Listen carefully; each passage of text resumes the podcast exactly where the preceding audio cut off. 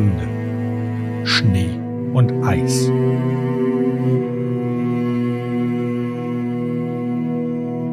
Einleitung Das Portal schloss sich nun also hinter ihnen und die Tür, durch die sie gegangen waren, ebenfalls.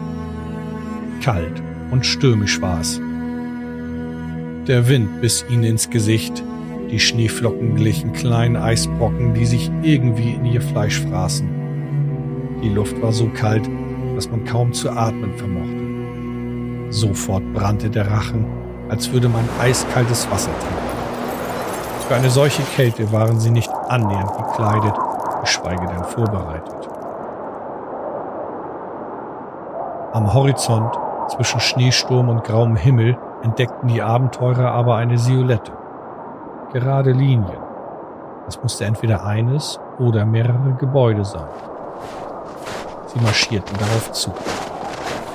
Blitzschnell waren sie unterkühlt, stapften knietief durch den Schnee. Neben der Erschöpfung nagte nun auch noch die Witterung an ihrer Substanz. Sie benötigten dringend eine Pause. Eine Festung im Eis.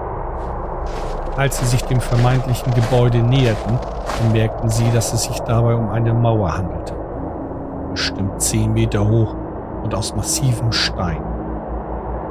Die Wände waren glatt und es schien unmöglich, dort hinaufzuklettern.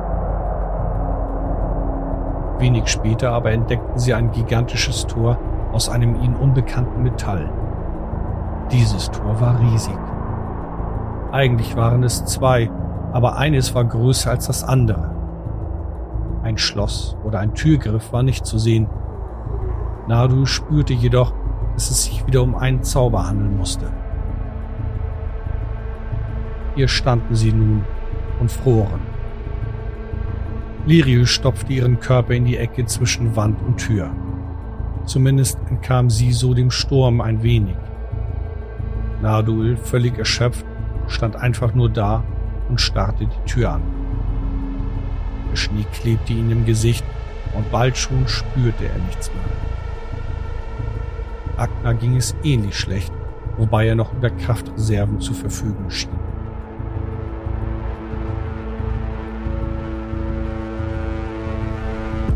das Innere der Festung. Liriel überkam auf einmal eine Idee. Ein Geistesblitz ließ sie wieder aus ihrer Starre kommen.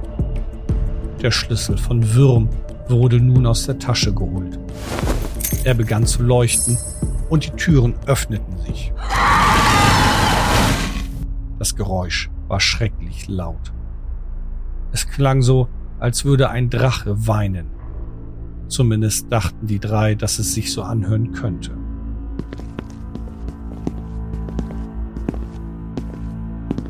Als die drei Abenteurer das Innere erreichten, indem sie die Tür öffneten, stießen sie auf ein weiteres, zum ersten identisches Tor. Auch dieses ließ sich mit dem Schlüssel von Würm öffnen.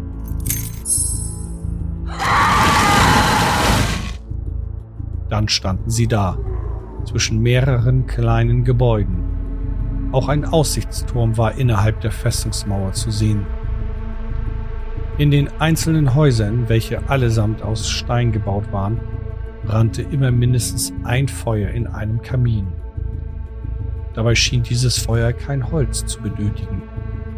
Auch hier merkte Nardul an, dass es sich um Magie handeln müsse. Noch bevor sie sich richtig umsehen konnten, stürmten sie in den ersten Raum. Sie konnten es nicht glauben. Das Feuer brannte und wärmte sie. Die schweren Tore der Festung schlossen sich wie von Geisterhand. Das verursachte wieder Krach. Danach herrschte Ruhe.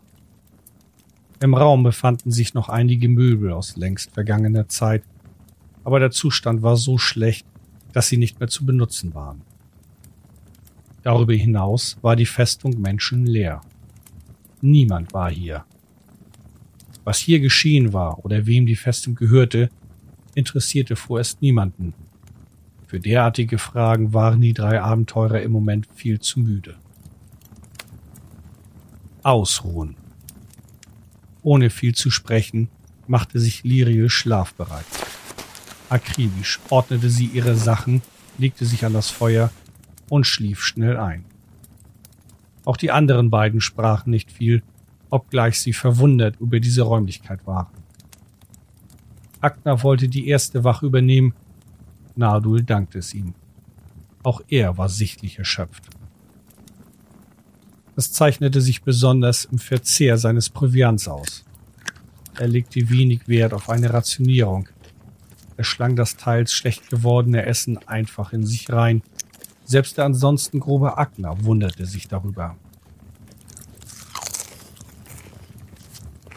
Der Hühne, der nun Wache hielt, während Nardul und Liriel schliefen, schaute aus dem Fenster. Zu sehen waren zwei kleine Bäume und ein länglicher See, der zugefroren war. Ansonsten kämpfte er gegen die Müdigkeit an. Ständig hatte er das Gefühl, dass jemand ins Haus kommen könnte. Manchmal vernahm er Geräusche, die er nicht zuordnen konnte. Nachsehen wollte er aber auch nicht.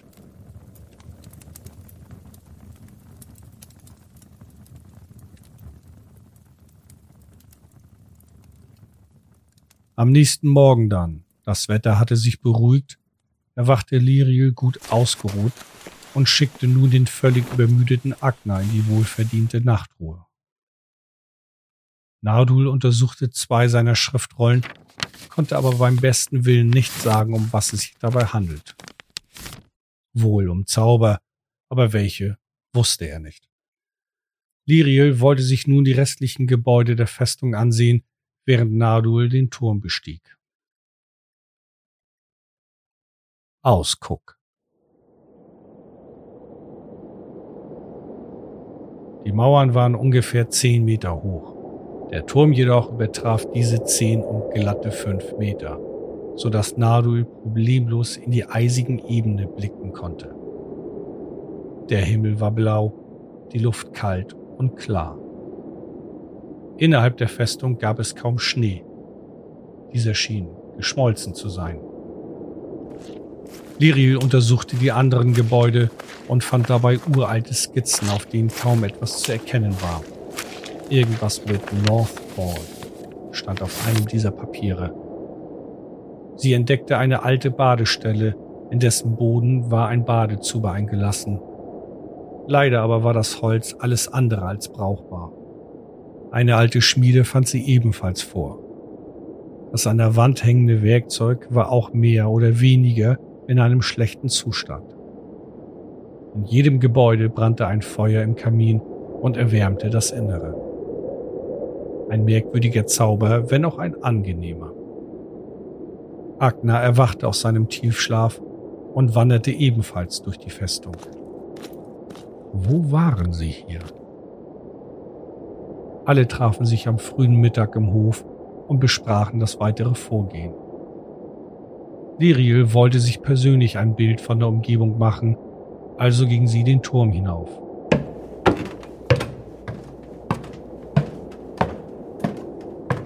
Agner wollte in der alten Schmiede an einer Konstruktion zum Befestigen des Schildes an seinem Armstumpen arbeiten und Nadul untersuchte wieder die Schriftrollen, indem er versuchte, die Schriften darauf zu entziffern. Diese Pause tat dem Trio sehr gut.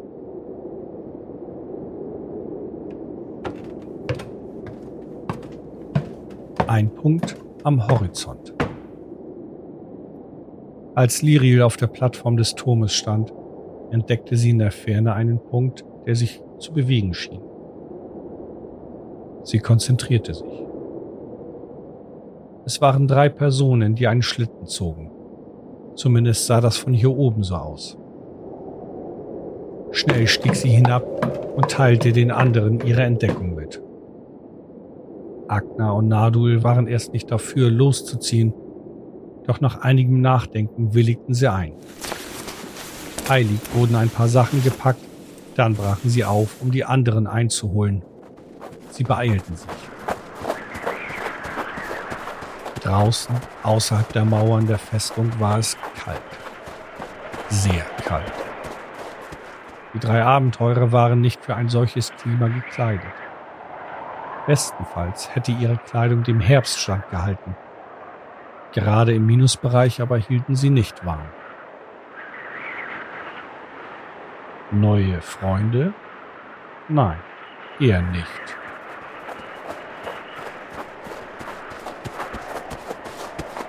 Es dauerte nicht lange, da hatten Nadul, Agner und Liriel die drei Personen samt Schlitten eingeholt. Das Zusammentreffen verlief relativ ruhig. Die drei Einheimischen, wenn sie denn welche waren, trugen Winterkleidung in Form von schwarzen Pelzen. Ihre Mützen waren gut gefüttert und auch Handschuhe hatten sie an ihren Händen. Ihre Stiefel waren ebenfalls von sehr guter Qualität und bestimmt schön warm. Liriel, Nadul und Agna froren. Die Elfin sprach die Personen an. Diese antworteten in einer ihr fremden Sprache. Kurz herrschte Ruhe. Dann gesellte sich ein zweiter Einheimischer zu dem anderen. Sie unterhielten sich und machten sich über die Abenteurer und deren Kleidungsstil lustig. Was gesprochen wurde, verstand niemand. Einer der drei Einheimischen fuchtelte nun mit, mit einer Armbrust herum, was Liriel sehr nervös machte. Da man sich nicht verständigen konnte, verabschiedete man sich wieder voneinander. Der Mann mit der Armbrust legte diese wieder auf den Schlitten, machte ein freundliches Gesicht und zog diesen Schlitten weiter. Die anderen beiden folgten ihm. Nun standen Liriel, Agna und Naduil da. Sie froren. Dann schlug der Halbelf vor, dass sie den drei Einheimischen doch einfach folgen könnten. So würden sie schon irgendwo ankommen.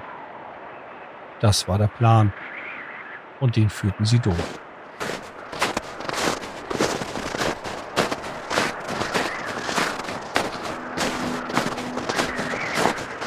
Nach einigen hundert Metern dann hielt der Schlitten an und der Armbrustschütze kam zurück auf die drei Abenteurer zu.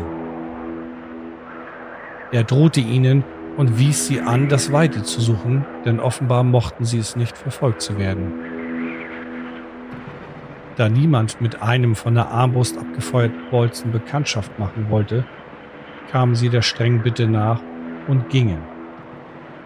Nun wollten sie den Weg zurückverfolgen, den die Einheimischen genommen hatten und so folgten sie den Schlittenspuren.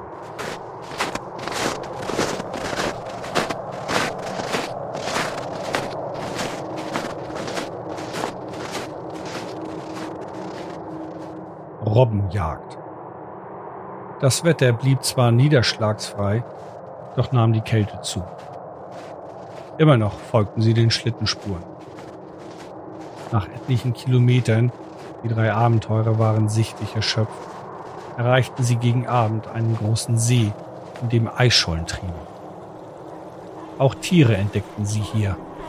Robben. Zwar froren die drei Abenteurer, doch zur Festung zurückzugehen würden sie nicht mehr schaffen, dafür reichte das Tageslicht nicht mehr aus. Sie beschlossen also hier zu bleiben und ein Lager für die Nacht zu errichten. Liriel ging auf Robbenjagd, während die anderen beiden sich um das Errichten des Lagers kümmerten.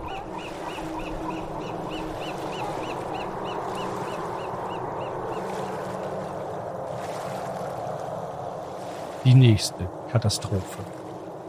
Liriel war recht erfolgreich. Sie erlegte drei Robben und zog die Kadaver auf das Festland, runter von der Eisscholle, auf der sich diese Tiere zuvor befanden. Ein fettes Fressen.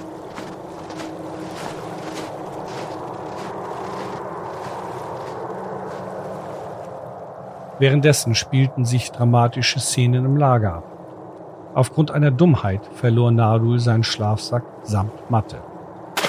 Diese trieb im Wasser des Sees. Es gab für ihn keine Möglichkeit, dort heranzukommen. Agner konnte es nicht glauben. Er fragte Nadul, wie das geschehen konnte. Eine Antwort blieb aus. Dann bemerkten beide, dass sie weder Feuerholz noch Fackeln dabei hatten. Auch einen Feuerstein hatte niemand dabei, so dass man kein Lagerfeuer entfachen konnte. Mehr als eine ebene Fläche Schnee hatten sie nicht zusammentragen können. Keine guten Bedingungen für das Übernachten im Freien. Außerdem kühlte sich die Luft weiter ab, während die Sonne unterging. Viriel erreichte mit dem Kadaver einer Robbe das Lager. Was sie hier zu sehen bekam, war schrecklich. Es gab nämlich nichts zu sehen. Nichts. Weder Agner noch Nadul hatten irgendwas Nützliches getan. Agner petzte gleich bei Liriel, dass Nadul seinen Schlafsack samt Matte im See gelassen hatte. Hinzu kam noch, dass Nadul keinerlei Vorräte mehr zu haben schien, was er den beiden noch lauthals mitteilen musste. Kein Essen, kein Feuer, kein Lager. Und hier am See, mitten in der Einöde, es herrschten Minusgrade. Liriel drehte nun durch. Es folgte ein Donnerwetter. Die Elfin brach völlig mit ihren Manieren. Sie regte sich zu Recht über die Inkompetenz ihrer Begleiter auf, die es nicht für wichtig hielten, einen Feuerstein mitzunehmen oder sie über ihren aktuellen Proviantstatus auf dem Laufenden zu halten. Auch dass außer ihr niemand mehr eine Fackel dabei hatte, regte die Elfin fürchterlich auf. Wie man so dumm sein konnte und seinen Schlafsack im See zu verlieren, fragte sich Liriel auch. Darauf bekam sie keine Antwort. Das Bauen des Lagers hatten beide komplett versaut. Und jetzt wurde es auch noch stockfinster. Die einzige Licht- und Wärmequelle war eine Fackel, welche die Elfe noch dabei hatte. Sie war auch die einzige Person, die einen Feuerstein im Rucksack mit sich führte.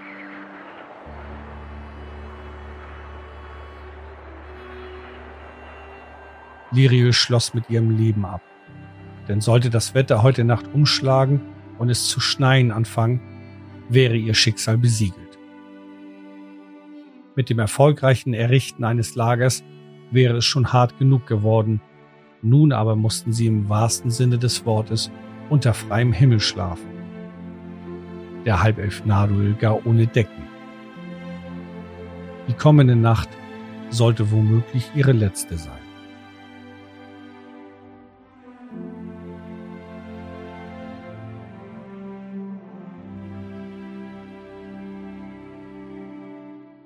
die schlimmste und auch ihre letzte Nacht.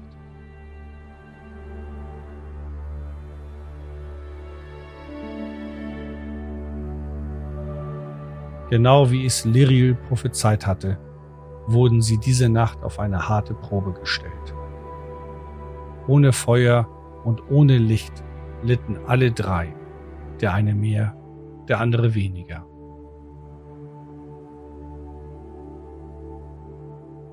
Jeder sehnte sich nun in die Festung zurück. Liriel dachte an die weiteren Kadaver der Robben, die wahrscheinlich nun gefroren am See lagen. Richtig schlafen konnte niemand. Und ob sie überleben würden, wussten sie auch nicht. Die Temperaturen sanken weiter. Die Kälte nagte nun an der körperlichen und geistigen Substanz der Abenteurer wie sie es noch nie zuvor getan hat. Sie litten Höllenqualen.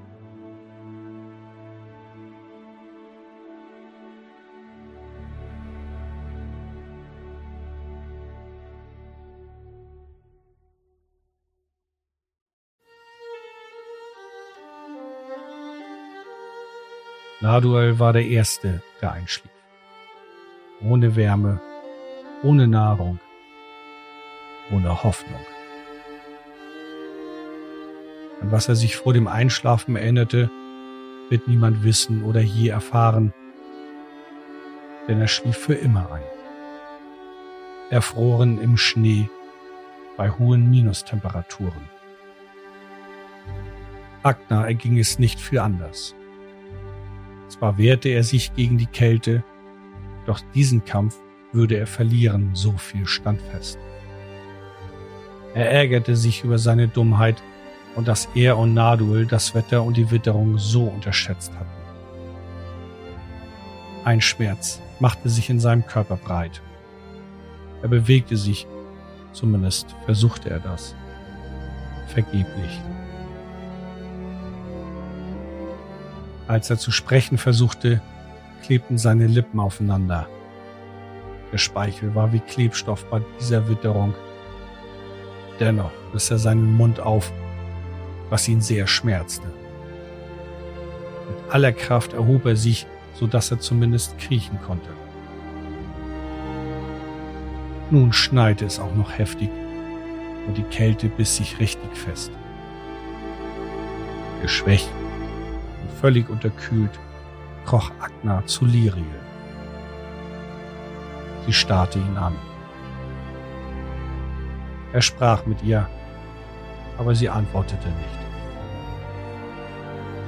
Dann bemerkte er, dass sie nicht einmal blinzelte. Die Elfe war tot. Erfroren an einem See in einem fremden Land. Agner ließ sich in den Schnee fallen. Sitzend starrte er in den Himmel, dann auf den See. Binnen Sekunden war sein Körper vom gefallenen Schnee bedeckt und auch Liriels und Narduls Körper waren unter der Schneedecke kaum noch zu erahnen. Grinsend und mit seinem Leben abschließend atmete der stämmige Krieger noch ein, zweimal aus. Dann schloss er seine Augen für immer.